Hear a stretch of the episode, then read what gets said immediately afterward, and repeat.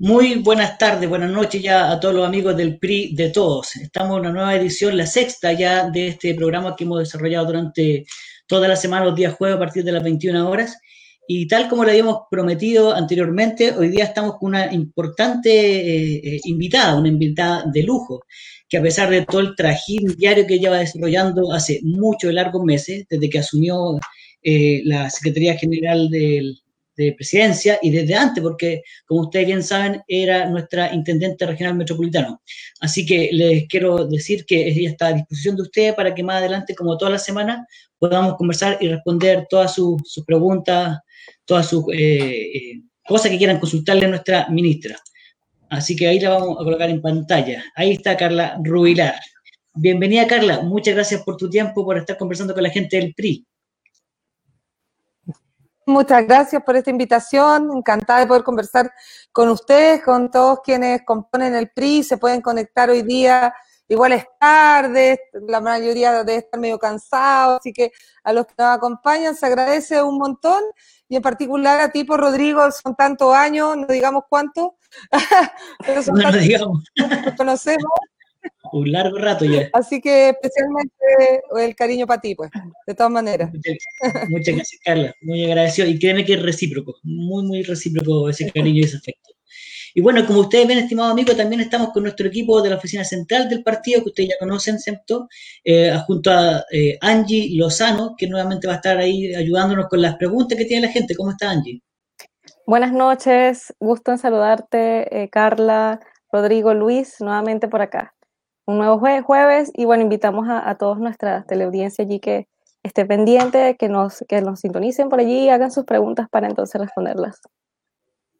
Súper. Eso es. Y don Luis Casanova Rifo, el encargado de las comunicaciones, nuestro periodista estrella. ¿Cómo está Luis? Muchas gracias, pues.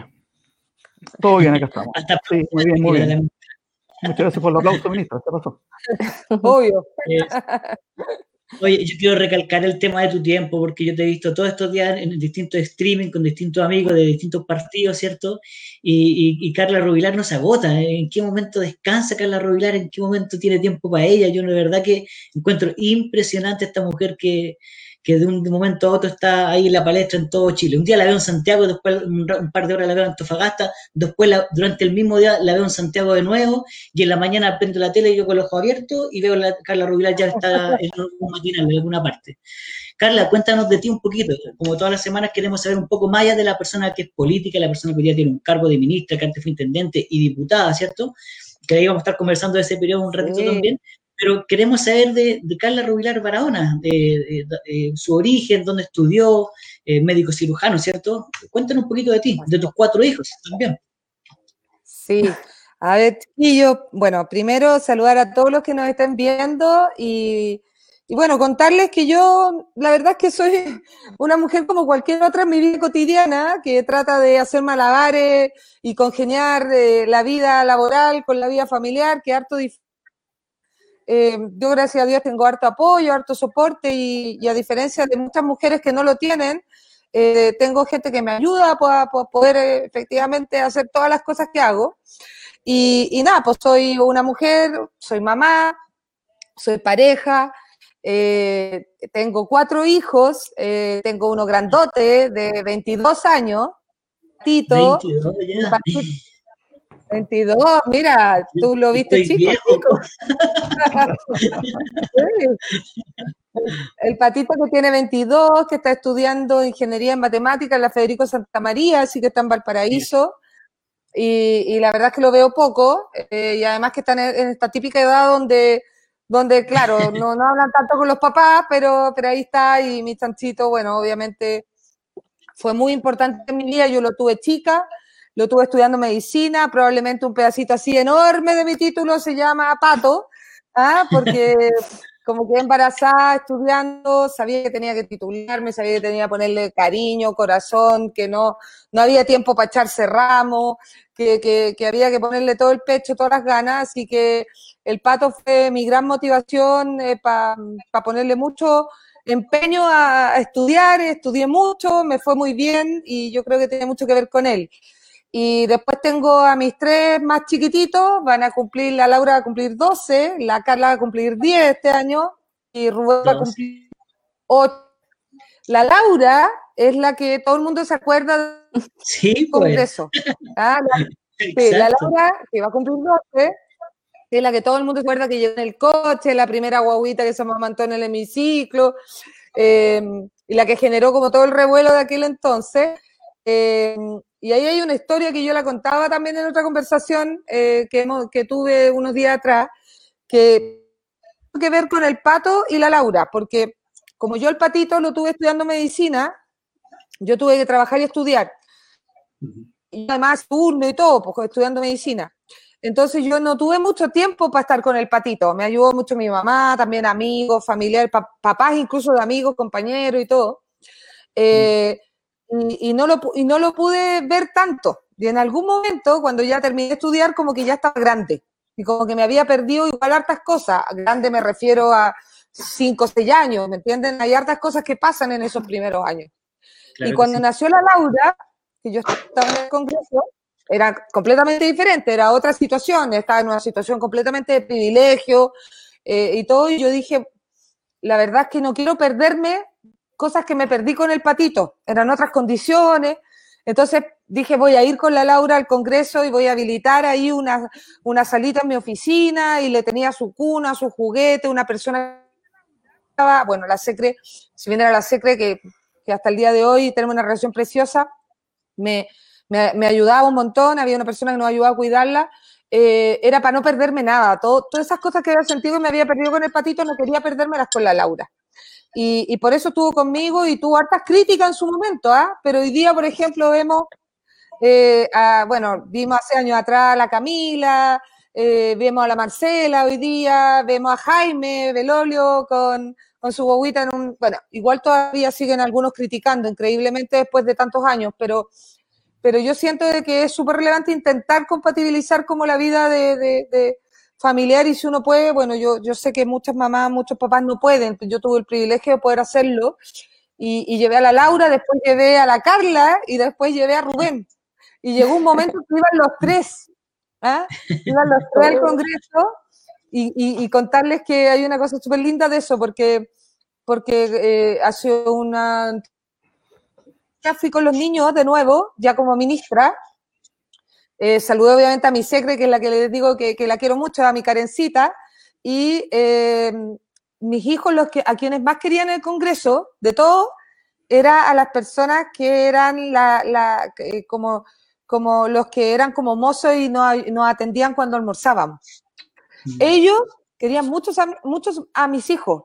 Y, y, cuando los vieron de nuevo, se generó una cuestión súper linda contarles que estaban incluso en los cumpleaños cuando se los celebrábamos allá en el Congreso. Y fue súper lindo verlos de nuevo y todo. Y, y nada, pues así que yo, yo creo haber tenido una experiencia muy bonita de haberlos podido llevar al Congreso, haber compartido con los funcionarios, con la persona de Chile Express que lo llevaba en el carrito dejando las cartas y abajo se ponía la Laura. Varias cosas de ese estilo que, me, que las voy a tener siempre en mi corazón, digamos, de, de, ese privilegio. Pero como yo les contaba, eh, han sido etapas súper diferentes todas, ¿ah? así que eso como para partir. Y, ahora, eh, hace, hace 10 meses ya, eh, muy contenta en la vida personal. y, bien, pues aparte, ahí está, mira, ¿eh? hay una mano. bien, bien, agradecida, igual uno tiene que ser agradecida de Dios, yo soy creyente, soy, soy agradecida. Pero yo puedo dar fe a Carla por los años que, nos conocemos, que nos ubicamos, que, tu personalidad, tú eres así, pues la que tú eres genuinamente como la Carla que estamos viendo en este momento, la persona espontánea y que justamente tiene esa cercanía, y lo digo con propiedad y lo digo con, responsabilidad también, que no todo el mundo, la gente del mundo político tiene. Pues muchas veces la gente, y, hay que decirlo, la gente no es tonta tampoco, tiene una cara para lo que es la televisión, para lo que son las redes sociales, ¿cierto? la eh, gente pública, pero en su vida particular, eh, privada, es distinta. En cambio, Carla Rubilar Barahona, y me consta, lo digo muy en serio, es la misma persona siempre. Tú siempre tienes una palabra amable, una palabra cariñosa con todo el mundo. Y yo me acuerdo de, perfectamente de los tiempos del Distrito 17, cuando existía el Distrito 17, en particular de Enca con Chalí, ¿cierto? y, tú con cada persona, con cada funcionario, con cada persona común y corriente de, la Junta de Vecinos, tú eres muy afectuosa con ellos. Y eso también habla de la calidad humana que tiene Carla Rubilar eh, desde ese entonces y que es algo súper importante, que el ego lo mantiene controlado y no se marea con las cosas que ya está viviendo. Mira, Rodrigo, bueno, esa parte de la vida, digamos, finalmente tiene que ver con, con el aprendizaje que uno tiene, ¿no? Al final uno tiene tiene aciertos, tiene caídas, a veces la embarra, ¿ah? y uno va aprendiendo. Y bueno, yo cuando estudiaba medicina a mí me tocó trabajar, ¿ah? dentro del estudio también tenía que trabajar. Y, en, ese trabajo eh, a mí me tocó hacer una labor de lo que se llama un auxiliar técnico, ¿ya? Que yo como que ayudaba a las técnicas paramédicos que dentro de las múltiples funciones que tienen, muchas, eh, tienen una parte que es bien como dura que es llevar la chata y ponerla a los pacientes, ¿no es cierto? Para que hagan las necesidades. Bueno, a mí me tocó parte de eso, de ese trabajo. Y mientras yo lo hacía, eh, me tocaba ver muchas veces a los médicos que pasaban a la visita, ¿no? Y que no se daban cuenta que uno estaba ahí. No, o sea, hay médicos que sí, con mucha calidad de humana, y otros que no te veían, ¿está Y que tú estabas ahí y no te veían. Eh, o que no valoraban la labor que hacía la enfermera todo el rato, porque la visita nomás muchas veces la enfermera la que se quede, o la auxiliar.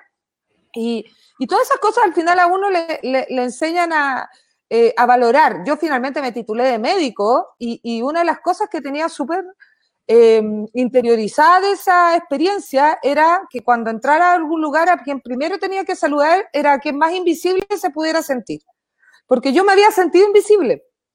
Entonces, finalmente uno va aprendiendo de sus propias experiencias. Entonces, en la misma Distrito 17, cuando yo tengo el privilegio de representarlo muy chica, porque tuve la oportunidad de ganar con 28 años, claro, era como, era como para marearse, ¿eh? joven, ¿cachai? Eh, una oportunidad única, un distrito difícil, nadie creía que uno podía ganar y uno termina ganando da presa.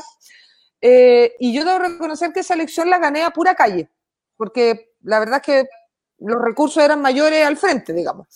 Y, eso fue pura calle. Entonces, al final, uno ahí también en la calle, en el casa a casa, en el, afuera del centro de salud, eh, en la feria, en el jardín infantil, en el paradero, uno también aprende mucho. Uno, uno, finalmente también eh, vive experiencias que, que, que te recuerdan como los emperadores romanos, eh, uno siempre tiene que tener como alguien detrás que le dice, oye, acuérdate que eres humano, acuérdate humano. Porque al final del día esto va a pasar, chiquillo. O sea, tú eres presidente del PRI, Rodrigo, ahora, los chiquillos te ayudan ahí, los que mueven al teje-maneje, pero esto es tan dinámico. Hoy día estamos aquí, mañana podemos estar abajo. Y, en ese sentido, hay una frase que a mí me gusta mucho, que es, eh, finalmente, acuérdate de que empieza subiendo pues puede que te lo encuentres bajando. Y esa es la realidad de la vida, ¿cachai? Entonces, pues uno tiene que tratar de hacer las cosas bien y yo por eso sé que esta cuestión es pasajera. Yo he tenido mucha suerte, Dios ha sido bueno conmigo, me permitió ser diputada joven, bueno, primero ser médico, eh, que es una profesión preciosa. Segundo, eh, ser salubrista, que también me ha formado diferente. Y además haber estudiado en LUSAT. Debo reconocer que mi universidad me permitió también eh, un gran aprendizaje, por USACH traen de todos los sectores socioeconómicos, de todos los además compatibilizan las diferentes carreras. No es un campus de salud versus un campus de ingeniería, sino que está todo junto, en un gran campus. Entonces yo aprendí mucho ahí también, ¿cachai? Eh, y después ser diputada joven, o sea, trabajar en el Centro de Salud de Atención Primaria, ser diputada joven, ser intendente de una región enorme, la más grande, y ahora ministra vocera del Comité Político yo la verdad es que no sé si, no sé si merezco tanta, tanta oportunidad que he tenido en la vida de, tantas cosas, pero, pero cada vez sí puedo decirlo que lo que he tratado de hacer es hacerlo bien. He tratado de hacerlo bien.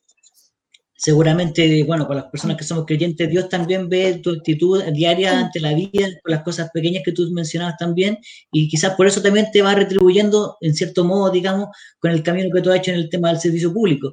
Porque tú también trabajaste, y tú lo mencionaste también cuando recién comenzaste, tú hiciste la pega completa desde abajo, nunca utilizaste ningún trampolín, ningún, ningún espacio, ¿cierto?, para llegar más rápido que otro.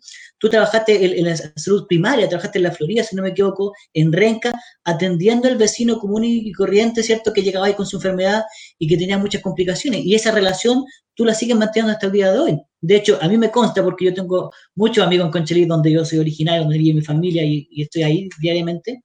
Eh, y me dicen, oye, no, mándale celular a Carlita, a pesar de que le mandé el WhatsApp. Y me muestran que tú, ellos te escriben WhatsApp, hoy día tú siendo ministra de Estado, y tú tienes el tiempo dentro de toda la vorágine para responderle una palabra cariñosa, afectuosa a esa vecina que, que ya está más lejos, más distante por las caseras y las responsabilidades que tú tienes. Pero tú te das ese tiempo. Entonces, realmente es valorable y loable en ese sentido. Es que hay hartas cosas, Rodrigo, ahí, porque ¿Sabes lo que pasa? Que mira, yo, yo obviamente me formó muy bien la universidad. Yo soy una agradecida de Lusat, te lo digo en todos lados. Soy una agradecida de Lusat. Yo creo que me formó con un, compromiso público muy fuerte. Y eh, claro, además, reconocerle el valor a mi mamá, alcaldesa de Renca, una de las cosas más vitales para que yo hubiese podido ganar la primera vez es eso. Yo tengo que reconocerlo humildemente, porque, porque finalmente ella a mí me ayudó mucho. En Renca, a mí me querían por ser su hija. ¿ah? Mucha gente me decía, si usted es la mitad de su mamá, vamos a confiar en usted. Y uno tiene que ser transparente decirlo, porque obviamente yo tenía 28 años, había trabajado en Renca, me había formado, había hecho toda mi preparación de la atención primaria, después del internado, había hecho turno en el SAPU, pero igual el cariño era por mi mamá. Ahora, yo sí trabajé en la atención primaria y ahí eh, a mí me pasaba algo que, a ver si me van a lograr entender lo que les voy a transmitir. Yo era un médico cualquiera, un médico de la atención primaria, en un chiquito, qué sé yo, y entraba un paciente y yo no hacía nada más, se lo juro, que saludarlo por el nombre, porque lo había visto en la ficha. Hola, ¿cómo está? Le preguntaba un poco cómo estaba, cómo estaba la familia, qué había sentido, después lo pasaba a examinar, lo examinaba bien, no lo examinaba por encima, sino que lo examinaba como me habían enseñado. Después lo volvía a sentar, le contaba lo que tenía, le explicaba bien lo que tenía y le explicaba bien la receta que le dejaba y cómo se la tenía que tomar. Cuando había terminado, le preguntaba si tenía una consulta o si me había entendido y le decía que me explicara cómo se tenía que tomar el medicamento para ver si de verdad me había entendido. Todo esto que yo les cuento es una cuestión ultra básica en medicina es lo básico de lo básico. Y, la verdad es que a mí la gente me lo agradecía porque no era lo común. Entonces, por eso yo decía que tengo sentimientos encontrados, porque, porque, porque la gente valoraba algo que para mí era básico. ¿Me entienden? Y, después yo, cuando hacía turnos sapo, empecé a tener, yo veía niños en el sapo. Veía, eh, estaba como en el si bien era médico general y no pediatra, veía muchos niños. Y empezaron a llegarme los niños de forma habitual, los mismos. Y yo le decía, pero ¿por qué me lo trae la urgencia? Lo tiene que llenar el centro de salud. Y era porque yo tenía unos juguetitos y les mostraba como unos juguetitos y jugaba con ellos y les tenía como en el mismo lugar les había instalado como unos móviles y cuestiones y tenía como en el como en el llavero unos monitos de la chica superpoderosa y otras dependiendo de quién llegaba.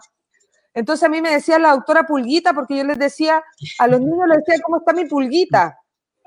Y, la gente valoraba eso al final del día, valoraba que uno los tomara en cuenta como personas. Y, eso, claro, uno podría decir, pucha, qué lindo, pero a la vez, pucha, qué pena, porque, porque yo tengo la sensación de que eso es lo básico, ¿me entendís? Que eso es lo normal, eso. Lo mismo que me pasaba en el Congreso, Rodrigo y chiquillos, porque eh, yo, por ejemplo, cuando entraba al, al, ascensor, yo no sé ahora cómo está el Congreso, pero en aquel entonces el ascensor, cuando entré en mi primer periodo, tenía una persona que trabajaba apretando el botón de los diputados y senadores para subir al ascensor. Y yo entraba y siempre saludaba y le decía, hola, ¿cómo estás? Buenas tardes, qué sé yo. Y, y, ellos se sorprendían, porque eran como invisibles, ¿cachai? Entonces hay, hay, tanta cosa que tiene que ver con lo humano que, que, yo digo que es tan básico, porque finalmente es que te traten como a ti, tú quieres que te traten a ti nomás, pues no, no es muy diferente a lo que a uno le gustaría que pasara con uno mismo o con alguien que uno quiere. Entonces, yo creo que eso ha sido finalmente los aprendizajes que uno ha tenido y por eso si me sigue escribiendo el día de hoy una dirigente por redes, por, WhatsApp, que a mí me retan porque doy el WhatsApp a todo el mundo me retan, voy a mirar hacia el lado, ¿ah? me retan, me retan porque doy el WhatsApp a todo el mundo, pero es que yo también soy una mujer agradecida, si hubo gente que confió en uno cuando uno no, entre comillas, nadie daba un peso por uno, y le abrieron su casa, le abrieron su sede vecinal, ¿ah? han estado con uno en los momentos duros, han orado por uno cuando uno tuvo riesgo de fallecer. Entonces, ¿cómo yo no les voy a contestar ahora? Entonces, yo, yo creo que al revés, pues ahora con más razón tengo que contestarle, porque parte del, finalmente, si yo estoy ahora en la moneda, y da lo mismo lo que pase mañana, si yo hoy día soy parte del comité político y estoy en, en el mismo palacio de la moneda, es porque alguien hace 12, 13, 14 años atrás me abrió las puertas, me confió, eh, su, su, su, convicción, creyó en mí y eso yo lo tengo que agradecer siempre, no, no cuando me convenga nomás. Ministra, una consulta. Bueno, desde octubre hasta ahora ha habido demasiada pega, eh, escaso margen para el descanso, han pasado muchas cosas, no vamos a mostrar en todo el detalle de todo lo que ha pasado. Eh, ¿Cómo lo ha soportado usted? Porque comenzó en un cargo que era de calle, ¿no? y ahora está en, un sitio más, entre comillas, más cerrado, pero igual está en contacto con todo el mundo. ¿Cómo te podría resumir estos casi nueve meses de, de complicaciones que ha tenido Chile? Uy, buena pregunta. Nueve meses, como un parto, diría. Buena pregunta, y además hoy día estamos 28, así que a ver, noviembre, diciembre, enero, febrero, marzo. Casi nueve meses. Claro, hoy día, ¿no? Casi nueve meses. Bueno, entonces, entonces, mira, a ver, yo estuve en un cargo precioso al inicio del mandato del presidente, que es la Intendencia Metropolitana. Yo quiero decir que de todos mis cargos, queriendo mucho mi cargo de diputada de Renca, Conchalí y Churá, mis tres comunas preciosas, yo sé que Rodrigo ahí se carga para Conchalí, pero las tres cosas, eh, mucho mis tres comunas, sobre todo la pega territorial preciosa, eh, de los tres cargos que he tenido, eh, el más lindo por lejos ha sido la intendencia, para mí, por lejos. Eh, pude conocer las realidades de comunas a las cuales uno iba a conocer, a pasarlo bien, y no dimensionaba el nivel de desigualdad que teníamos. O sea, cuando uno va a 25 minutos de la moneda y se encuentra con que un poquito más allá interno de San Bernardo, ¿ah? no de Algüe, no de María Pinto, no de Tiltil, sino que de San Bernardo, un poquito más allá adentro, ¿ah? Eh, hay lugares donde estaban esperando nueve años que llegara la primera piedra del alcantarillado. Uno dice, uy, uy, uy. ¿ah? No, no, no es Lonquimay para arriba, en, en Araucanía, no, no, no. 25 minutos de la moneda en una comuna como San Bernardo. Y yo ahí aprendí mucho. A pesar de que ya había aprendido mucho en Ranca con Chile y mucho contacto con la gente, eso fue un cargo precioso. Y en ese cargo me tocó enfrentar la crisis más profunda que yo creo que voy a vivir en toda mi vida, que es la del 18 de octubre. Yo quiero decirles que el día 18 de octubre yo estaba en la intendencia, estaba con mi hijo Rubén, porque los niños, nosotros habíamos organizado, dado lo que yo bebía como parlamentaria, que todos los hijos de los funcionarios del gobierno regional y de la intendencia podían ir los días viernes. Todos tenían permiso. Todos los funcionarios podían ir con sus hijos. Ya lo habíamos establecido. Y yo ese día estaba con Rubén y había otros funcionarios que estaban con sus hijos. Mi hijo jugaba eh, como PlayStation en la televisión, Xbox, no me acuerdo qué, en la televisión, y empieza a quedar la escoba.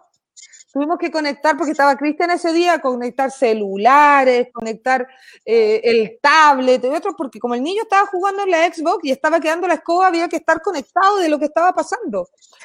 Ese día fue un día, yo les juro por Dios que no imaginé que iba a vivir un día así.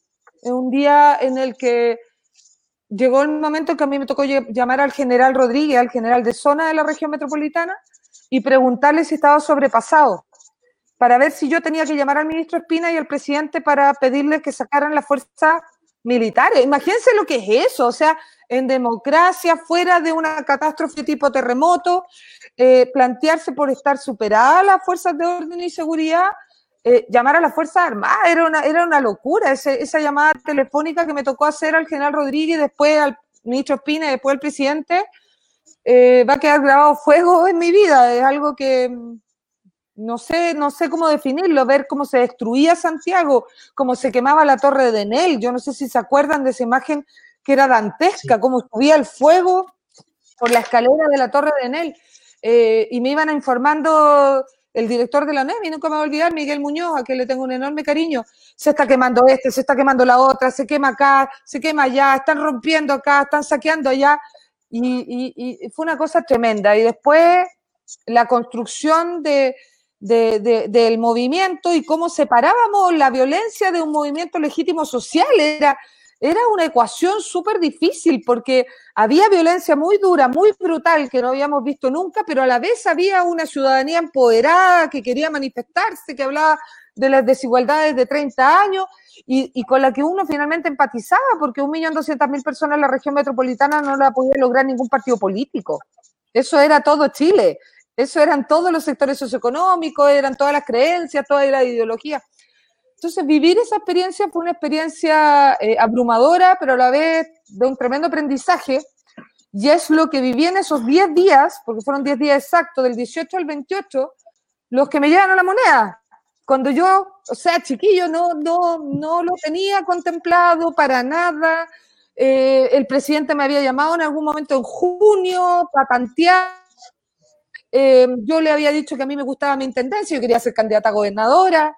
¿ah? Em, y nada, pues así Dios de la nada me cambia todos los planes, una vez más debo decirlo, eh, lo ha hecho muchas veces, y, me lleva la moneda, y aquí estoy, pues, saliendo con, con, muchos meses de vocería muy difíciles en el contexto del 18 de octubre, y después metiéndome a la pandemia más grande de los últimos 100 años.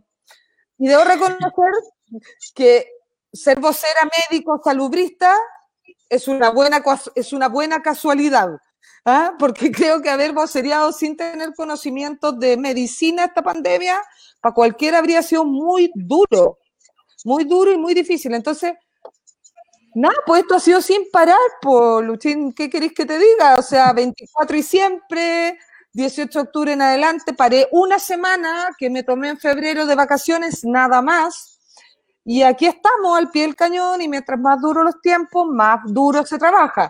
Así que veamos qué nos tiene de parado Dios y el destino para adelante, pero gana, por gana no nos quedamos. Tú pasaste rápido por ahí, del 18 de octubre al 28, dijiste, pero en esos 10 días Carla Rubilar andaba en todos lados. Yo recién lo comentaba antes de salir un poco al aire, que la gente nos viera. Y Carla Rubilar estaba en la noche, en la madrugada, barriendo con la escoba con su equipo de, la intendencia, que de ahí vamos a hablar del equipo, el equipo tuyo cercano, que yo sé que también hay gente que te sigue ahí, te quiere mucho, y tú ahí. Y, y, tú estabas ahí barriendo, compartiendo, dándole una palabra de estímulo, de ánimo a alguien que generalmente hoy día ha sido muy muy, muy maltratados, como son nuestros carabineros, que también en algún momento ellos estaban cierto ya sentidos porque se sentían como desplazados y que todo el mundo los criticaba. Y sin embargo, ahí estaba Carla Rubilar dándoles cariño, dándoles afecto. Eh, y, y, a Carla Rubilar, ¿qué le da afecto más allá de, cierto, de, la, de la familia? Eh, entonces, e, ese, ese espacio de 10 días que tú lo mencionaste rápido, pero ocurrieron muchas cosas. Y finalmente, eso es al menos lo que yo pienso, aparte de la trayectoria que estábamos comentando al comienzo, esas vocerías que tú hacías en la región metropolitana, la cercanía, la forma de tú conectarte con el ciudadano de a pie, como decimos, te llevó finalmente quizá a decir, bueno, ¿por qué no es Carla Rubilar la, la vocera la que sabe entender lo que estamos viviendo los ciudadanos corrientes? A ver, mira, esos 10 días fueron 10 días muy duros. Dormía muy poco, muchos de esos días dormía en la intendencia, eh, nos levantábamos de madrugada porque había que ocupar el toque de queda y había que tener despejadas las vías antes de que empezaran a circular los primeros buses, porque lo que nos pasaba con las barricadas era que estaban en los ejes estructurantes de los buses y la gente después no podía tomar su bus porque no llegaba, porque no podían pasar.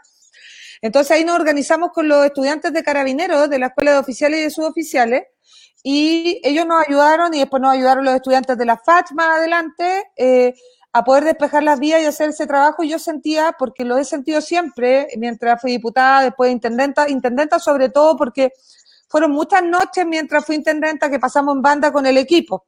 La Vale, Alex, el Feña, etcétera. Eh, tanto, tantos que han estado siempre conmigo, la Karen. Eh, y en ese contexto, eh, uno sabía que tenía que estar en terreno porque uno no le puede pedir a los demás lo que no está dispuesto a dar de uno mismo. Y en este contexto, por ejemplo, me, acuerdo muy bien que un día como intendenta de haber sido el primer día que llovió harto de noche. Y yo pasé toda la noche en banda viendo los puntos que se inundaban con el equipo. Y llegaban ciertos puntos donde se suponía que estaba la, la bomba que aspiraba el agua del Serviu, del contrato del Serviu. Y yo me acuerdo que llego de haber sido a las 4 de la mañana y había una poza gigante, un, paso a nivel. Y me acuerdo que yo me bajo de la, de la camioneta, estaba lloviendo fuerte y había una camioneta que no estaba aspirando nada. Entonces yo le golpeo la ventana y, estaba durmiendo el caballero.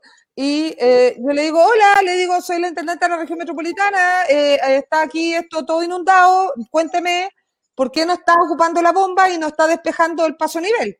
Bueno, el caballero casi se murió, obviamente, se bajó, conectó la máquina, le hizo funcionar y todo. Resumen del cuento, la segunda vez, cuando fui a ver y a fiscalizar las diferentes camionetas, todas estaban funcionando. Porque ellos sabían que podía yo llegar en cualquier minuto. O alguna otra autoridad que también sabía que tenían que estar porque yo iba a estar. Entonces yo no podía no estar el director del Serviu ¿cachai? O el Ceremi del MOP, si la intendenta estaba. Entonces los obligaba a todos a tener que estar finalmente al servicio de la gente. Entonces esa escuela es la escuela que uno ocupa para el 18 de octubre, esos 10 días, y ahí estuvimos al pie del cañón, y hicimos todo lo que teníamos que hacer, y barrimos, limpiamos, pintamos, eh, porque finalmente había que hacerlo, si lo importante era poder tratar de, de rescatar y reconstruir nuestro Santiago que estaba tan dañado. Háblanos un poquito de tu equipo. Recién yo mencionaba a gente de tu equipo, a los cuales yo ubico hace, hace, largo tiempo también, y yo me encontraba con ellos y me decía, bueno, ¿cómo estáis? Les preguntaba aquí estamos tratando de seguir a la, intendente, me decían, porque también estaban muy al lado tuyo, durmiendo poco, no sé si ellos dormían también en la intendencia, pero también estaban ahí eh, batallando en el día a día. Sí, bueno, yo, yo tengo un equipo que viene conmigo de hace muchos años. Mi Karencita, que es mi asistente social, eh, viene desde Conchalí, desde, a ver, debe llevar, a ver, para no equivocarme, de ella como 10 años conmigo, si es que no más. Eh, Fernando, Alex, eh, llevan por lo menos 6, 7. Em, la, la, la, Vale es la que lleva menos porque ingresó en la intendencia, pero jugaba Mango, tengo a la Viole también, eh, ha llegado gente nueva al equipo como la Sole, que está en mi gabinete.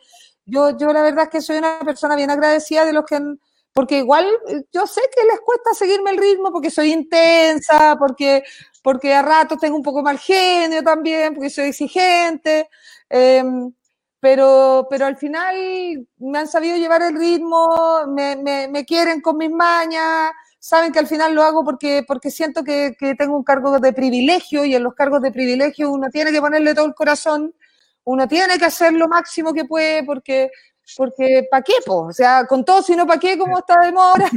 Así que yo agradecerle mucho a mi equipo, a, mi equipo que ha sido siempre muy leal, eh, muy, muy aperrado, muy conmigo, se han ido, insisto, sumando gente. Freddy, mi chofer de la Intendencia, que me acompaña en la Intendencia ahora para acá, eh, el capitán Rodríguez, que vino como como enlace y termina viniéndose para acá también a estar conmigo en, la moneda. Entonces uno va generando unos lazos que son permanentes y eso, y eso se agradece al final del día porque, porque uno no, no, no, no se la puede sola. Esa es la verdad, no se lo puede sola. Bueno, no, y ahora, tu enojo tampoco son tan grandes. Tu enojo tampoco son tan grandes porque hay que decirlo, en algún momento, ¿cierto? Estuvimos en bando opuesto en Conchalí, ¿cierto? Pensábamos distinto en algunas cosas y sin embargo siempre tú tuviste, y hay que, lo, digo con con mucha propiedad, esa palabra afectuosa, de respeto, de acercarse, de solucionar los problemas, que finalmente así siempre terminó siendo. Así que comprendo a esos niños, pero sé que siempre, a pesar de que te enojaba, rápidamente se te quita ese enojo, Carla Rubilar. Es verdad, se me quita rápido, se me quita rápido. Pasa que... Eh, bueno, y ahora estamos con esta otra, este otro contexto que ha sido una sorpresa para todos. Estamos consternados, no sabemos cuándo va, esto va a terminar. Entonces, ¿cómo ha sido enfrentar esta otra cosa? Porque en el fondo, antes era estar en la calle, ahora es reconstruir un montón de cosas culturalmente hablando, a nivel de salud, etcétera. ¿Cómo se ha construido esta, esta especie como de, mística interna para enfrentar esta, esta pandemia que ha sido tan complicada, inesperada? Eh, estamos todos con la duda, ¿hasta cuándo? ¿Usted cómo lo, lo ve? A ver, eh, estamos enfrentando una pandemia, últimos 100 años, te he dicho, em, al ser pandemia, y importante para los que nos están viendo, significa que estamos viviendo una enfermedad eh, en todos los continentes y en países de todos los al mismo tiempo. Esa es la definición de la pandemia. Y en este caso en particular, de una enfermedad que no conocemos, por lo tanto, la inmensa mayoría de nosotros no tiene anticuerpos, excepto los que hoy día eh, ya han eh, enfrentado la enfermedad y tampoco sabemos cuánto duran esos anticuerpos. No tenemos vacuna, no tenemos tratamiento. Ese es el contexto. Y como estamos todos en una, eh, finalmente enfrentando esta, pandemia al mismo tiempo, tampoco podemos ir como pidiendo ayuda internacional. Si bien hay cooperación y todo, cada país está tratando de finalmente enfrentarlo de la mejor manera posible. Entonces, esa cooperación que uno podría haber recibido, por ejemplo, de un terremoto, ¿no? Ayuda internacional de todo para Chile, eso hoy día no existe porque cada país tiene su propia enfermedad que, con la que lidiar. Y a nosotros nos llegó esta enfermedad, su primer caso eh, notificado formalmente el 3 de marzo. Vamos a cumplir eh, abril, mayo, junio, tres meses. Y en estos tres meses eh, la, pista se ha ido puesto pesada. Sabíamos que iba a pasar eso porque a diferencia de Europa y Estados Unidos, nosotros nos acercábamos al invierno. Primera diferencia. Y segunda diferencia es que siempre la pandemia parte porque como era una pandemia que viene importada, eh, parte desde los sectores que pueden viajar, es decir, los sectores más acomodados, ¿no es cierto? Los que pueden ir a Europa, a otros lugares. Y se instaló ahí primero y después empezó a moverse. Y la pandemia se empieza a mover y se empieza a mover a lugares que son eh, de mucha más compleja eh, posibilidad de cumplir las medidas sanitarias, ¿no es cierto? el aislamiento social, el, distanciamiento, el no salir a trabajar, porque la gente, ustedes saben, en los sectores más vulnerables, no solamente de la región metropolitana, sino de las otras regiones, hay mucha gente que sale al día a día, que trabaja en la feria, que se quedó sin pega porque ya teníamos problemas desde el 18 de octubre en adelante y muchas pequeñas empresas quebraron, porque los negocios tuvieron que cerrar por razones sanitarias, eh, porque efectivamente en el hacinamiento y en sus casas pequeñas tener 10, 15 personas en 30 metros cuadrados es muy difícil, teniendo los niños en la casa porque estaban suspendidas las clases, costando alimentarlo, obviamente, eh, en condiciones mucho más adversas, etcétera. Entonces, sabíamos que en algún momento la pandemia iba a evolucionar hacia sectores donde nos iba a costar más tomar las medidas sanitarias.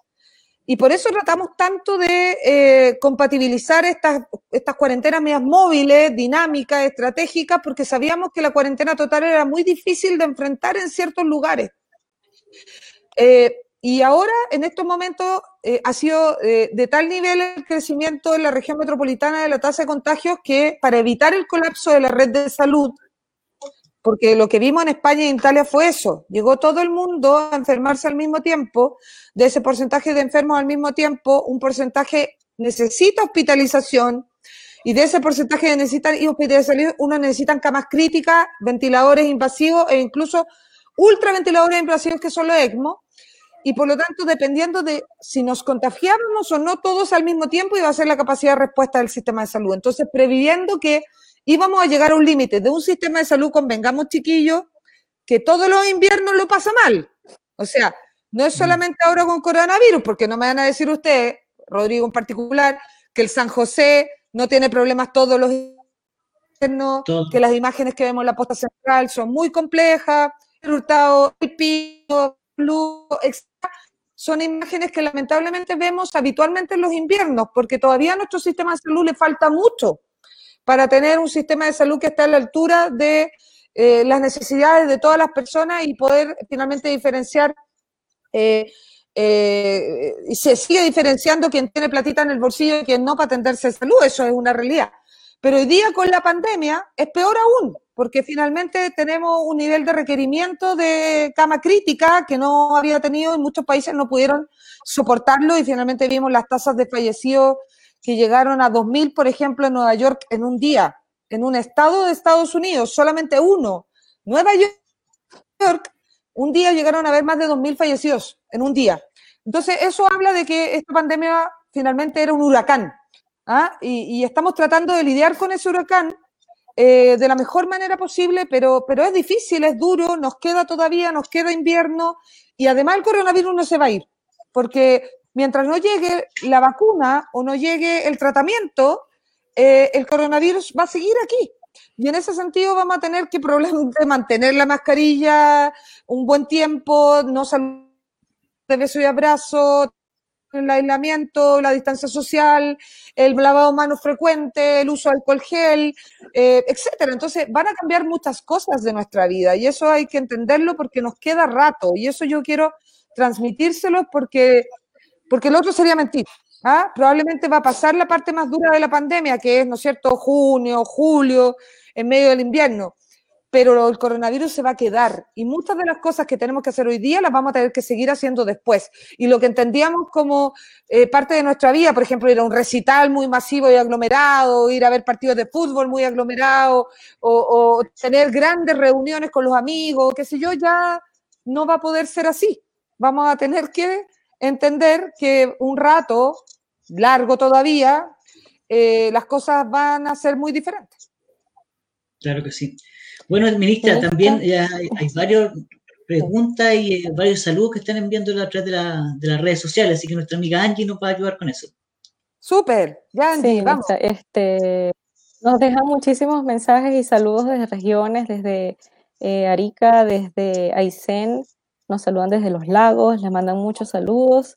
Eh, nuestra presidente Mariela Silva de Araucanía nos dice, por favor, transmítale mis saludos y dígale que a través de ella le dé mis saludos a su padre, doctor Patricio Rubilar.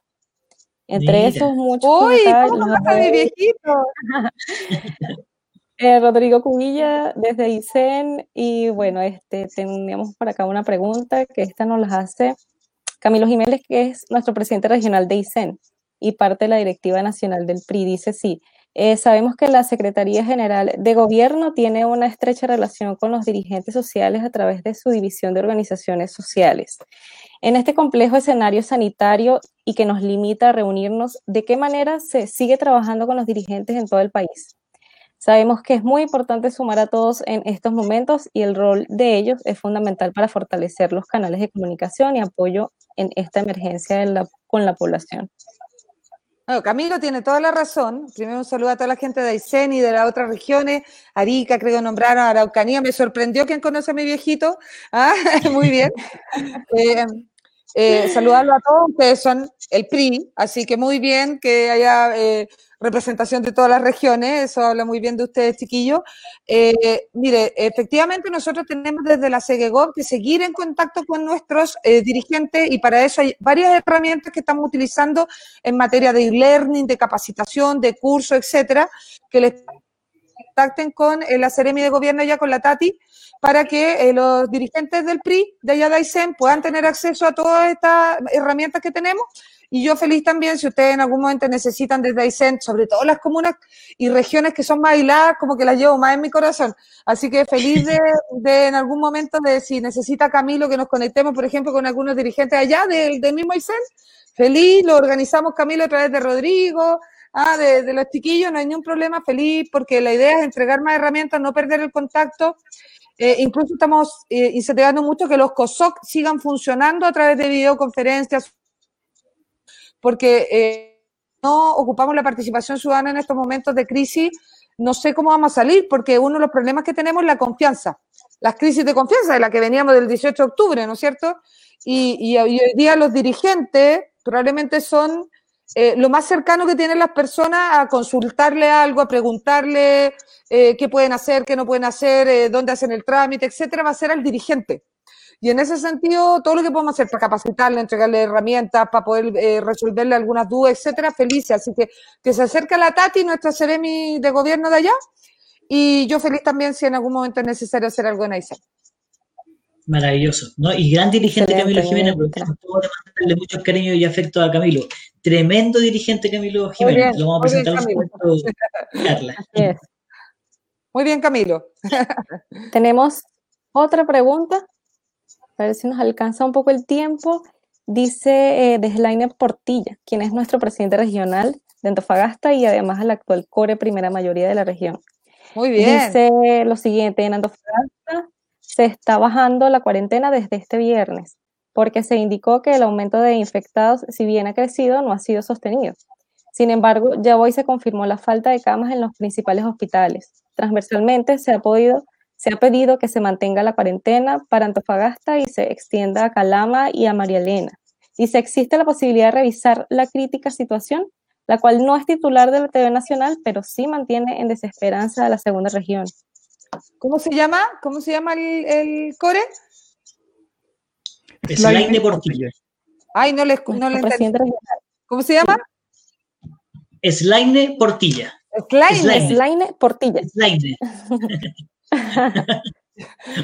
Slaine, eh, mira, Slaine, estamos mirando con mucha detención a Antofagasta. Efectivamente, sabemos que la situación allá eh, no es tan simple por la red de salud, efectivamente que está bastante copada.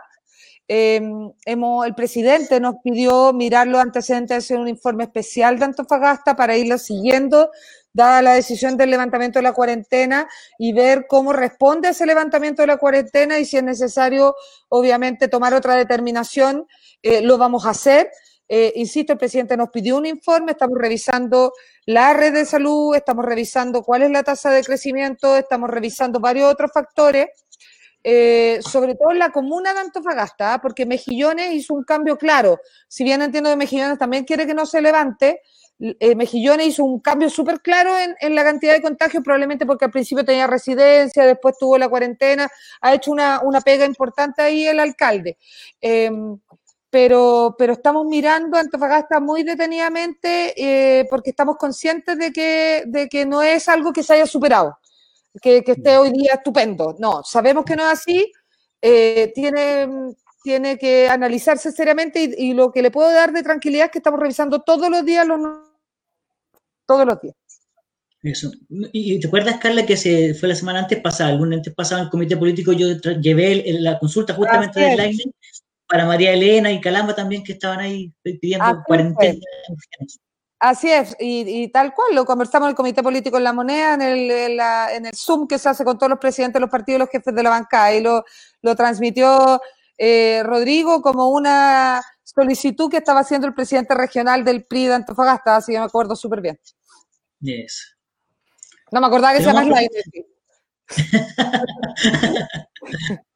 Me costó también aprender su nombre en algún momento. es bastante particular y diferente. Angie, la escuchamos. Angie. Sí, han estado eh, haciendo comentarios acerca de la intervención de la ministra y enviándole saludos. En cuanto salga alguna otra pregunta, allí haremos espacio. Perfecto. Ministra, le tengo un saludo, le tengo un saludo y un, saludo de, de agradecimiento de Mauricio Morales. ¡Ah, muy bien! Él nos pidió que le diéramos un saludo por su gestión en el tema de la hípica, ¿no? Un sector que también está muy complicado con las cuarentenas y que ahora de a poco está volviendo a la actividad. Había mucha gente que estaba esperando esto y él quería eh, que esto fuera público, digamos, un saludo público, así que yo cumplo con la palabra. Oh, muchas gracias, un cariño grande para Mauricio. Es un granito de arena nomás, una contribución de, de, ayudar, de escuchar, de empatizar. Yo, yo sé que lo estaban pasando súper mal, los, los, pequeñitos sobre todo. Muchas veces no se analiza todo lo que hay detrás de ciertas eh, actividades diferentes tipos. ¿ah? Eh, no vemos toda la cadena, a veces se ve que a la, la, parte de arriba nomás y no se ve todo lo que hay detrás. Eso es la complicación que tienen las cuarentenas totales que, finalmente no, son ni mágicas sanitariamente y tienen muchas complicaciones muchas veces, entonces uno tiene que como que ir equilibrando ahí ¿ah? em, lo mejor posible para cuidar a la gente. Y ahí solo Mauricio nos pidió una ayudita y yo lo único que hice fue un crédito de arena, así que se lo agradezco a Mauricio del reconocimiento, pero fue solo un aporte eh, de algo que él me solicitó. Eso. Carla, mira, yo estoy viendo la pregunta de uno de nuestros dirigentes también de la región de los lagos que está conectado, que se llama Rodrigo Toledo, gran dirigente que trabaja muchísimo, incansablemente en esa gran región porque tiene un territorio muy amplio en el cual él se mueve. Y él nos hace una pregunta que tiene relación con lo que, te quiero preguntar yo después de eso. Él nos dice, eh, ¿cuál es tu opinión respecto a la desigualdad? Y que, según él dice, origina también parte del centralismo. ¿ah? Especialmente se ha visto, según él, lo que dice, especialmente en este momento crítico durante la pandemia ¿Cómo podríamos responderle en ese sentido del centralismo y el tema de la desigualdad que vivimos en Chile, Carla? A ver, yo creo que nosotros desde el 18 en adelante hemos eh, visibilizado lo invisible. ¿ah? Muchos, todos nosotros probablemente sabíamos de las desigualdades, sabíamos que no es lo mismo vivir en una comuna del sector oriente de Santiago que una del sector poniente. Eh, quizás no todo el mundo sabe que no es lo mismo vivir en una comuna del Santiago urbano versus una comuna del Santiago rural ¿ah? pero probablemente más gente sabe de estas diferencias que de, por ejemplo, las diferencias que pueden haber dentro de las regiones. Y una diferencia que puede haber incluso entre Talca, por ejemplo, eh, y Linares, que quedan a poquitos kilómetros de diferencia, es abismal. Linares todavía tiene varios lugares que no tienen pavimento, muchos caminos de tierra en muchos lugares. Entonces, eh, finalmente, eh, Santiago, yo fui la intendenta de Santiago y, obviamente que, mm, puedo reconocer de que Santiago sus cosas y sus malas, igual Santiago como medio México con Estados Unidos, tan lejos, tan cerca, ¿ah? tan al lado de la moneda a veces que también pasa medio piola, digamos. Tanto así que nunca tuvimos un gabinete con el presidente Piñera y todas las otras regiones sí tuvieron y nosotros no tuvimos nunca, porque como estábamos al lado, no tuvimos nunca, mis pobres seremis nunca tuvieron reunión con gobernadores con el presidente, pero, pero también es cierto de que las regiones se invisibilizan harto eh, contrarrestado con Santiago, es real. Más allá de que si discutimos cuánto es el per cápita, porque claro, si uno calcula cuántos recursos hay por cantidad de habitantes, la región metropolitana tiene menos, es verdad, tiene menos que varias regiones pero también es cierto que las condiciones son muy diferentes, geográficas, de desigualdad, de requerimiento. Por ejemplo, el Santiago rural se parece mucho a las regiones, porque tiene problemas de alcantarillado, de agua potable, del sector transporte, de la falta de pavimento, o sea, muy similar más el Santiago rural, ese más alejado a las regiones, que lo que es el Santiago urbano probablemente tal, aunque haya mucha pobreza y desigualdad en muchas de las comunas. Pero igual tú tienes una posibilidad de tener metro, ¿no es cierto?, de tener las universidades. Eh, hay varias cosas que, buenos hospitales, centros de referencia en la región. Aunque vivas en una comuna de mucha desigualdad, de mucha falta de acceso a muchas cosas, igual dentro de... tienes una red que mucha gente no tiene, y eso es real. Y en ese contexto, eh, yo creo que la, finalmente la discusión de la descentralización tiene que ver con cómo las, regiones pueden tomar sus propias decisiones de cuál es el modelo de desarrollo que quieren tener, con quiénes se quieren asociar y sobre todo que las platas queden en las regiones. Yo creo que el tema de los impuestos regionales es un tema eh, obvio que no pueden ser todos los impuestos, porque Antofagasta, ustedes comprenderán con la minería y todo, obvio que tiene que entregar al erario y todo, pero también no es lógico que no disfruten parte de, lo que es las cosas buenas y muy malas que a veces puede tener la gran minería. Entonces, por lo menos que eso inyectara en, impuestos regionales y todo y permitiera eh, que las regiones desarrollaran lo que ellos, con participación ciudadana, que creo que es vital, y lo hemos dejado un poquito de lado, quieren construir como región. Y eso sí lo creo al, dirigente de, los lagos, que él lo, además lo debe saber súper bien, porque imagínense allá en los lagos Puerto Montt, Chiloé, o sea, completamente diferentes, otra realidad.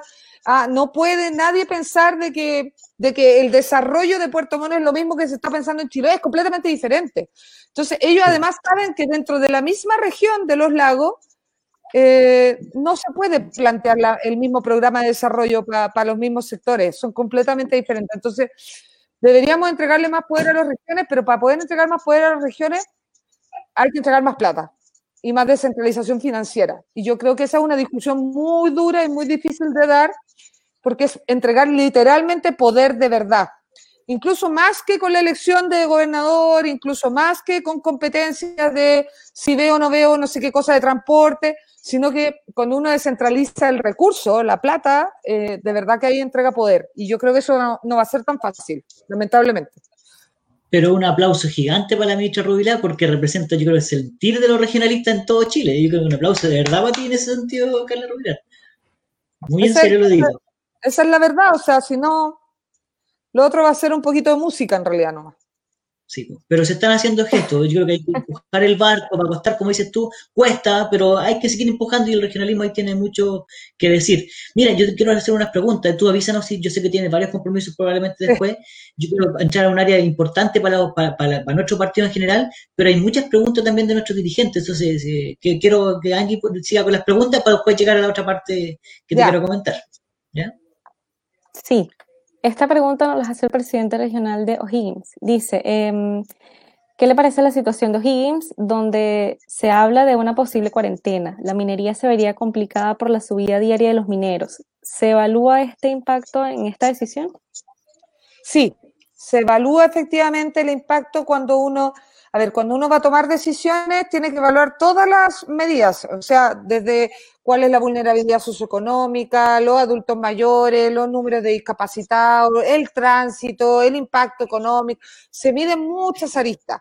Ahora, si hay alguna en particular eh, que el dirigente quisiera hacernos valer como más, yo obviamente la puedo llevar a discusión, pero se evalúan muchas aristas cuando uno toma las decisiones.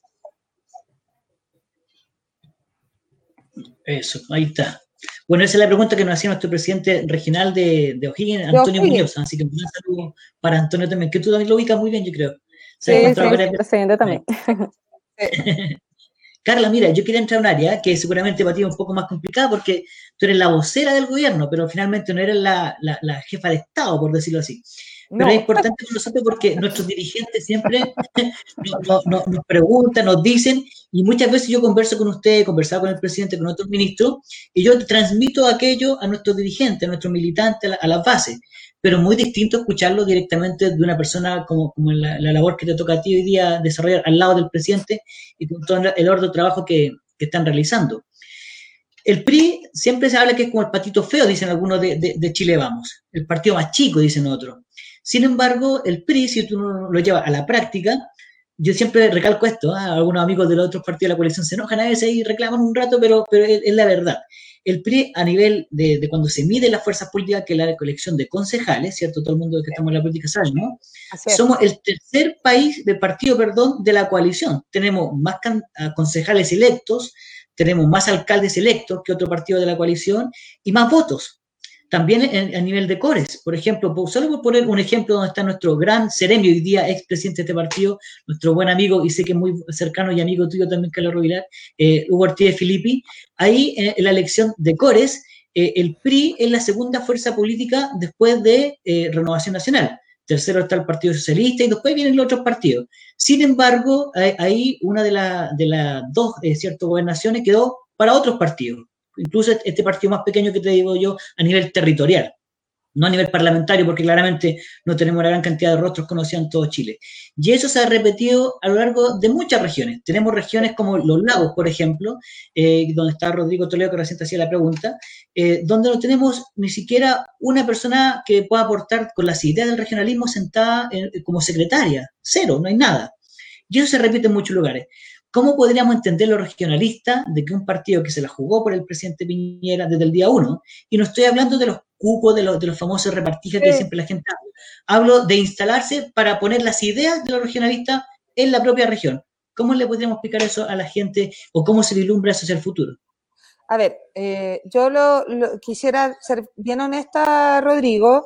Eh, yo creo que está mal, efectivamente, que no tengamos representación del PRI que nos ayudó a ganar y que efectivamente a nivel de concejal y de core tiene una fuerza relevante y eso es real. Somos muy parlamentaristas, es cierto. ¿ah? La fuerza política se mide mucho más por cuántos parlamentarios tenemos versus eh, el municipalismo en general, ¿ah? no solamente los concejales o la cosa más territorial como pueden ser nuestros cores. Es real. Eh, y ahí tenemos una deficiencia que tiene que ver con lo que discutíamos antes al respecto de cómo se entiende el regionalismo o el poder de las regiones. Yo creo que es una falta que tenemos nosotros como gobierno de no tener un espacio para ustedes en todas las instancias, eh, por lo menos de los gobiernos regionales. Eh, lamentablemente en este minuto estamos pasando una pandemia, tú sabes que tenemos un decreto de austeridad que no nos permite ni reemplazar a, las personas que han renunciado, pero me imagino que en algún momento eso va a pasar. Yo sé que tú lo has manifestado, me lo has manifestado a mí, al presidente, al ministro del Interior, lo has hecho valer en muchas eh, instancias del comité político. O sea, para la gente que no está viendo, quiero decirles que sí, Rodrigo nos ha manifestado en innumerables oportunidades, a mí desde que era intendente incluso, eh, la importancia de, tener eh, representación en el gobierno que, finalmente ellos, y ustedes nos ayudaron a sacar. entonces, lo, lo que yo sí te puedo decir que creo que es un error que creo que cuando esto mejore un poco tenemos que ver cómo subsanar ese error y permitirles efectivamente tener más representación en nuestro gobierno, porque ustedes son parte importante de nuestro gobierno, así lo consideramos, y por eso mañana también va a estar en el, en el Zoom acto de eh, pacto eh, acotado social que vamos a tener por la pandemia, y eso habla de que finalmente también es muy relevante. Así que nada, pues Rodrigo, no te puedo decir que lo vamos a subsanar ahora, porque estaría mintiendo por lo que estamos viviendo, pero va a llegar un momento en que vamos a tener que tener eh, la altura para devolverle lo que no le hemos dado en su justa medida. Yo quiero hacer un pequeño comentario. Luis, dame un segundito, por favor. Sí, por supuesto. Un pequeño comentario, porque es importante esto. Yo participo en los comités políticos donde está la ministra Rubilar ahí liderando junto con el ministro Blumen y los demás ministros del, comité político. Y, y, hay que reconocerlo públicamente también para que esto quede finalmente aquí en la web, va a quedar dando vueltas y la gente lo va a poder ver las veces que quiera. Pero Carlos Rubilar siempre, hola, mira qué rico que está ahí. Hola. Echa de menos su mamá y oh, tiempo. Eh, eh, tú siempre dices las cosas tal cual son. Y para nosotros es súper valioso que una ministra de tu nivel, Carla Rovilar, eh, y que nuestra gente lo pueda escuchar de tu boca, es muy importante que tú digas que está esa especie de deuda con nosotros. De verdad, yo lo agradezco porque no debe ser fácil para ti, siendo la vocera, ¿cierto?, del gobierno, que esté diciendo algo como lo que estás diciendo. Y esa valentía tú la tienes tanto ahora en público y también me consta que tú la tienes también en privado, porque muchas veces en el comité político se te aprisiona, te empuja a algunos presidentes de otros partidos más grandes, y sin embargo tú siempre terminas diciendo la verdad. Y, no, es que quieras sobarte la espalda, el lomo, como decimos en Chile, ¿no? Pero de verdad estas cosas hay que reconocerlas porque no salen afuera, no salen, ¿cierto?, en la prensa, no son de pronto muchas veces titular de noticias, pero esas cosas como la tú las realizas tanto en privado como en público, hay que reconocerlas y en este caso el PRI te lo reconoce, estimada Carla, de verdad que sí. Ya, no, de verdad que yo creo que es lo justo, así que lo justo. Y, nada, para seguir creciendo, chiquillos, con más fuerza, que las próximas elecciones les vaya mucho mejor. Ya les ha ido bien, pero que les vaya mucho mejor. Y, nada, pues cuenten conmigo, feliz de, de haberlos compartido. Eh, ya tengo un, estoy rodeada de los enanos que me están persiguiendo con hasta Pachuco, Pachuco, ¿ah? Pachuco, eh, así que eh, le agradezco, pero ya voy a tener que. Me están siguiendo, mira Laura ahí. Sí, mira, ¡ay, qué tremenda y linda ella! Está viendo aquí, así que me, eh, voy a agradecerle. ¡Ay! Voy a agradecerle y, y, nada, pues cuenten conmigo, chiquillos, gracias por el trabajo que hacen, de verdad, lo valoramos, lo valoramos mucho, mucho, mucho. De verdad. Esta imagen Agradecida por tu tiempo, Carla. Claro que sí. Este imagen que estamos terminando el programa refleja quién es la gran ministra Carla Rubilar Barahona. Estimada Carla, eh, te agradezco a nombre de todos los regionalistas, de todos los independientes, eh, a nombre de Luis también, no sé si quiere decirle las últimas palabras a nuestra estimada no, será cortito, ministra para que vaya a ver a la familia. ¿Qué va a pasar cuando sea la campaña próxima? ¿Hay opciones de alguna candidatura? A la no, no tengo para nada. Yo, yo quería ser gobernadora, para ser honesta. Finalmente eh, llegó el 18 de octubre, no podía abandonar mi región, dije que me quedaba, desistí de renunciar, había que renunciar, desistí de renunciar, me quedé diciendo que iba a reconstruir mi región, el presidente me llamó para no solamente la región, sino para el país y aquí estoy, así que por lo menos esa posibilidad eh, cambió y estoy en otros desafíos y ahí voy a hacerlo lo mejor que pueda, por todo el cariño y todo el corazón a ponerle a lo, que estoy, a lo que Dios me pare de ahora en adelante. Y Angie, que, representa también a la comunidad extranjera que trabaja eh, de una manera importante en nuestro partido, las últimas palabras. Ay, sí, no, de verdad que qué calidad de persona, conocerla de esta forma y además gracias por tu tiempo, por este espacio que nos brindó y, y mucho éxito, ¿verdad? Mucho éxito y bueno, con Dios hacia adelante en todo momento. Muchas gracias, Angie, Rodrigo, Luis y a todos quienes nos vieron de todas las regiones de nuestro querido PRI. Y, harto fuerza, harto ánimo, nos quedan días duros, semanas duras, pero vamos a salir adelante, estoy segura. Eh, de esta salimos todos juntos, eh, no hay otra forma. Y, ustedes tienen un rol súper relevante porque están cercanos a la gente y yo sé que son súper comprometidos. Así que harta fuerza nomás y a darle con todo. Un abrazo grande, afectuoso. Muchas gracias, ministra. Chao. chao, Carla, que estén muy bien. Chao, chao. Chao, saludos qué calidad de, persona, qué calidad humana. Nosotros seguimos conectados con nuestra gente. Eh, claramente hemos tenido, yo creo, una, una, de las buenas conversaciones, ¿cierto? Muy humana, muy cálida. No sé qué opinan ustedes, chiquillos. Sí, qué linda, sí. O sea. De verdad que la eh, empatía que tiene y la calidad que transmite, creo que es su esencia. O sea, definitivamente ella se muestra como es. O sea, bueno, y eso es día en un, en un político es bien complicado, ¿no? Tú hablabas de eso al comienzo, ¿no? Esta doble cara, ¿no? La pública y, el, y la privada. Y, y, son pocos quienes son completamente iguales en un mismo lugar. Así que un, un, agrado este, este diálogo con la, con la, con la ministra Rubilar. Claro, dijo que no se quiso ir de, de, la región metropolitana, claramente ya conoce a la perfección toda la región, habló muy bien de la región de los lagos, ¿cierto? Lo, que significa estar, vivir en Puerto Montt o vivir en, Chiloé. Tiene muy clara la película con nuestro amigo también de Portilla en Antofagasta. Habló también de nuestro amigo eh, Camilo Jiménez, así que no, claramente una gran líder y no hay que dejar que se vaya después de este gobierno. Claramente ella tiene que seguir cumpliendo un rol importante para todo Chile. Vamos a seguir buscando a Ruilar. Estimado amigo, le dejo las últimas palabras que se despiden de nuestra gente, pues. Angie. Sí, quiero saludar aquí a muchísimas personas que, que por el tiempo no, no, los podemos nombrar, pero quiero aprovechar eh, José de la Cruz, Rosa Apablaza, Néstor Santelices Valparaíso, Rodrigo Toledo de Los Lagos. Sí, de verdad que qué bueno que interactúen con nosotros y esto es de el PRI de todos. y fue grata, de verdad, grata la, la conversación de esta noche.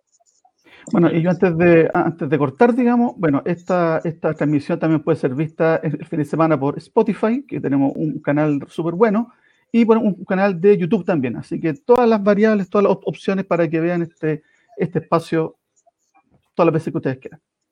Sí, es importante el tema de Spotify porque pueden ir ¿cierto? con su teléfono, caminando, manejando, que si hoy van escuchando ¿cierto? todas las conversaciones que hemos tenido. Están todas, desde el día uno, el, primero que comenzamos con Rodrigo Durán, ¿cierto? nuestro tremendo médico también y, militante de nuestro partido, y también las otras personas que estuvieron también conversando con nosotros. Así que nadie puede decir después de que no vio el programa, o sea, pueden verlo las veces que quieran, y esto también queda dando... El de YouTube también creo. Exacto. Y en el sitio de Facebook también queda dando vuelta, ¿no? Queda instalado ahí.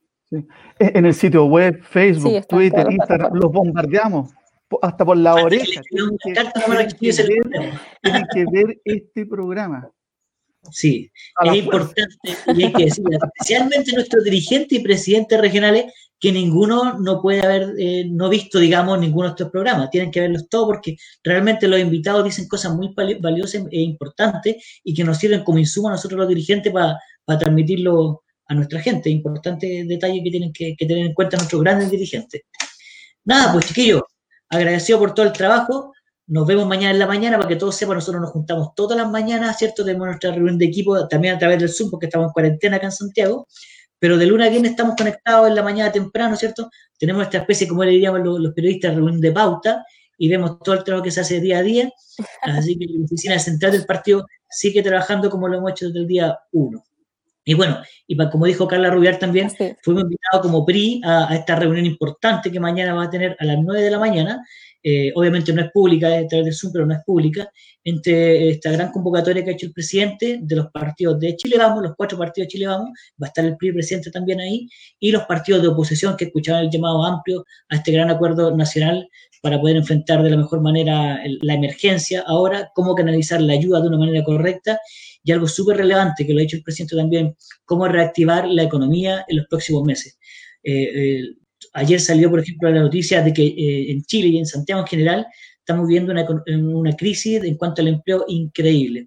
Es la más alta tasa desde el año 1985, digamos, más, por sobre el 15%, y es más del doble del promedio de los últimos siete años. Antes teníamos el 7% a lo mucho, y hoy día ya superamos el doble de eso. Así que es importante reactivar la economía porque, como lo ha dicho el presidente, y lo hemos dicho nosotros en el PRI también, y lo dijimos ayer también en un evento histórico eh, cuando conversamos con estos diálogos nacionales, eh, no hay mejor política pública que el empleo, ¿cierto?